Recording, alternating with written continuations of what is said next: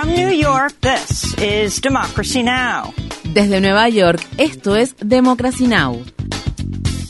Democracy Now! es un noticiero internacional de radio y televisión que se transmite desde Estados Unidos a través de Internet en democracynow.org.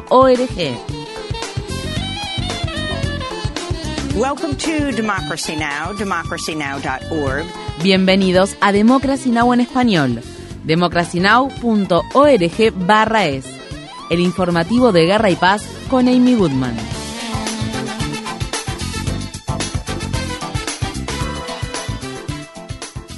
Los residentes de los territorios ocupados de Cisjordania están llevando a cabo una huelga general este miércoles, un día después de que las Fuerzas Armadas israelíes realizaran una incursión militar en un campamento de refugiados de la ciudad de Jenin, donde murieron seis palestinos. Este fue el ataque mortal más reciente perpetrado por Israel, cuyas Fuerzas Armadas han matado a al menos 73 palestinos desde principios de año. Mientras tanto, en la localidad palestina de Juwara, los colonos israelíes tendieron una emboscada a una familia palestina incluidos un anciano y una niña pequeña. Estas fueron las palabras expresadas por la abuela de la familia al describir lo sucedido.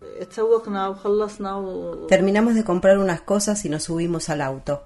Él estaba a punto de encender el auto cuando de repente aparecieron. No sabíamos de dónde venían. Eran como perros rabiosos atacando todos a la vez. No los habíamos visto. El camino estaba vacío. Aparentemente se esconden y esperan y persiguen a la gente. En Ucrania, la organización paramilitar Wagner dice que ha tomado el control del área oriental de Bakhmut, la ciudad donde durante las últimas semanas se han librado prolongados combates mortales. Ucrania prometió seguir defendiendo la ciudad diciendo que ha repelido ataques significativos y advirtiendo que si pierden Bakhmut, las Fuerzas Armadas rusas tendrían vía libre para avanzar a través de la región oriental de Ucrania. Mientras tanto, Kiev ha negado cualquier tipo de participación en el ataque ataque ocurrido en septiembre de 2022 contra los gasoductos Nord Stream después de que el periódico The New York Times informara que funcionarios de inteligencia de Estados Unidos, cuya identidad no ha sido revelada, sugirieron que una organización que respalda a Ucrania era la responsable de los ataques, aunque no hay evidencia que demuestre que la organización hubiera recibido órdenes de las autoridades ucranianas. En Rusia, el estudiante bloguero Dmitry Ivanov ha sido condenado a más de ocho años de prisión por criticar la invasión rusa de Ucrania. Ivanov se dirigió a los periodistas desde la sala del tribunal. Deben entender que Rusia no es Putin. Nosotros no lo votamos y él no nos preguntó si queríamos comenzar esta guerra con nuestro vecino más cercano. Sé que decenas de millones de personas que viven aquí en Rusia están en contra de esta guerra criminal. Muchos de nosotros tenemos amigos y parientes en Ucrania y sentimos el dolor que ellos están sintiendo.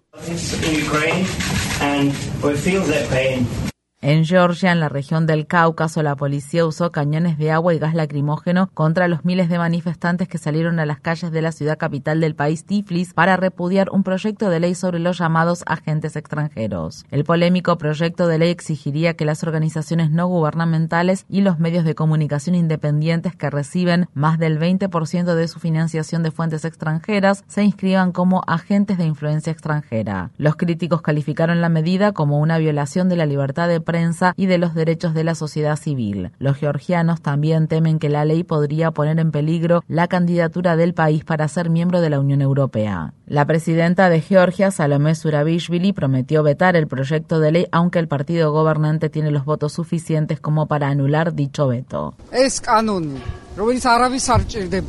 Nadie necesitaba esta ley. Esta ley apareció de la nada, pero quizás fue una indicación de Moscú. Esta ley no debe existir. Es necesario que se derogue de la forma que ustedes quieran. En Egipto, tres periodistas del sitio web de noticias independiente Mada Masr están siendo juzgadas y enfrentan hasta dos años de prisión y multas de 10 mil dólares por presuntamente hacer un mal uso de las redes sociales y ofender a miembros del Parlamento. Rana Mamdou, Sara Saif Edin y Besan Kassab están siendo juzgadas por un artículo que publicaron en 2022 en el que informaron cómo un organismo de supervisión del gobierno había descubierto mala conducta financiera grave entre los miembros del partido gobernante. Este es el ataque más reciente contra Mada Masr que lleva a cabo el gobierno de Abdel Fattah el-Sisi, a quien Amnistía Internacional ha acusado de convertir el periodismo en un delito. La organización Reporteros Sin Fronteras dice que 73 periodistas mujeres de todo el mundo están pasando el Día Internacional de la Mujer tras las rejas. El gobierno de España aprobó un proyecto de ley destinado a reforzar la representación equitativa de las mujeres en los ámbitos político, laboral y social. La medida que el presidente Pedro Sánchez anunció durante el fin de semana en un acto de campaña del Partido Socialista ahora será debatida y votada por el Congreso español. Estas fueron las palabras expresadas por la ministra de Economía de España, Nadia Calviño. Y establece el objetivo del 40% de participación femenina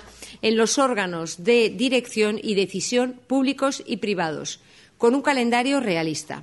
En el plano político, las candidaturas electorales deberán tener una composición paritaria de hombres y mujeres mediante listas cremallera.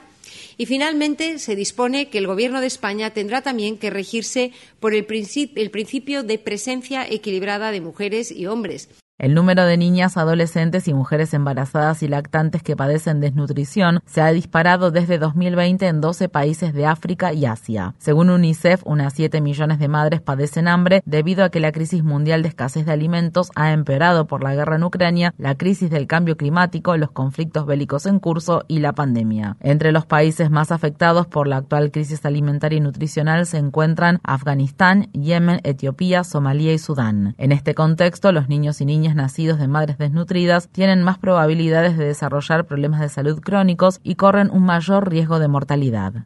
En Estados Unidos, cinco mujeres demandan al estado de Texas por haberles negado el aborto, incluso cuando sus embarazos no eran viables y representaban un riesgo grave para su salud. El Centro de Derechos Reproductivos representa a las mujeres y a dos médicos en la demanda. Estas fueron las palabras expresadas por la demandante Amanda Surabsky.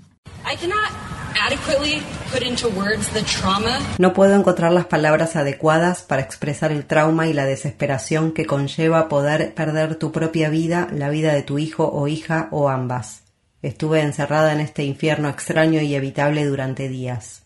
En cuestión de minutos pasé de estar físicamente saludable a desarrollar sepsis, una complicación en la que las bacterias en la sangre se convierten en una infección con la capacidad de matarte en menos de una hora a condition in which bacteria in the blood develops into infection with the ability to kill in under an hour.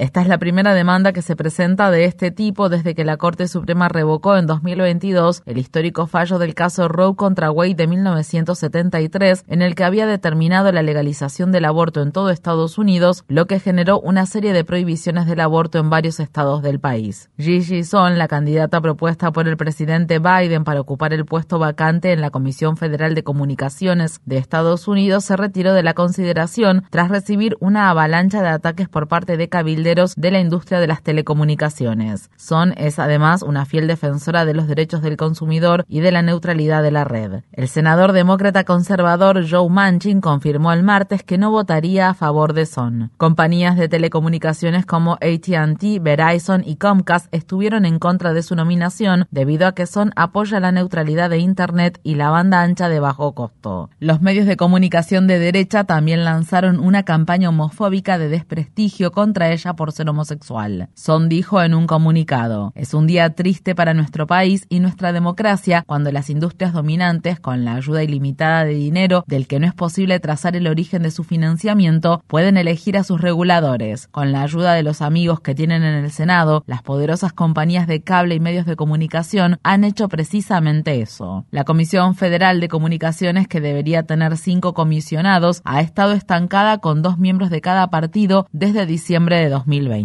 El Departamento de Justicia de Estados Unidos ha presentado una demanda judicial para evitar que la compañía aérea JetBlue compre por la suma de 3.800 millones de dólares la aerolínea Spirit Airlines. Es la primera vez en más de dos décadas que el gobierno de Estados Unidos interviene para bloquear una fusión de aerolíneas y es la medida antimonopolio más reciente del gobierno de Biden. Estas fueron las palabras expresadas por la fiscal general adjunta Vanita Gupta. Las aerolíneas de ultra bajo costo como Spirit juegan un papel clave en la economía del país. Estas aerolíneas hacen que sea posible para más estadounidenses viajar en avión para tomarse unas merecidas vacaciones familiares o para celebrar y llorar junto a sus seres queridos. Alegamos que la fusión propuesta conduciría a menos asientos disponibles y precios más altos para los viajeros, y alegamos que la fusión propuesta aumentaría el riesgo de que las otras aerolíneas se pongan de acuerdo para aumentar los precios.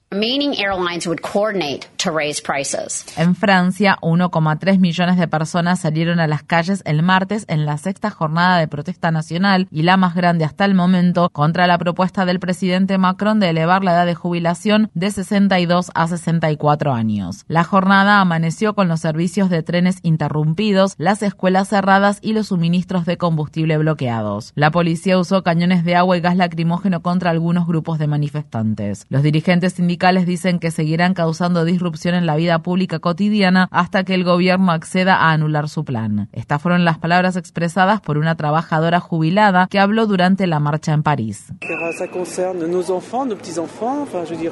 Se trata de nuestros hijos, nuestros nietos. Es decir, imagínense cómo será dentro de 50 años si reducimos los pocos derechos que tienen los empleados en beneficio de las corporaciones que obtienen ganancias intolerables y que, por supuesto, no pagan impuestos.